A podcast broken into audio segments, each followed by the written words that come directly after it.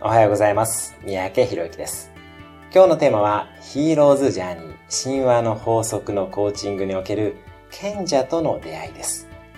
あなたが人生における冒険の旅に出ようと思った時、必ず心の葛藤があることでしょう。そこで現れるのが賢者という存在です。あなたに勇気を与えてくれたり、建設的なアドバイスを与えてくれる存在です。冒険の旅に出るときに葛藤や恐怖を抱えたら、以下の質問をご自身に問いかけてみてください。あなたの中の賢者は何と言っているでしょうかメンターとなって自分にメッセージを言ってみましょう。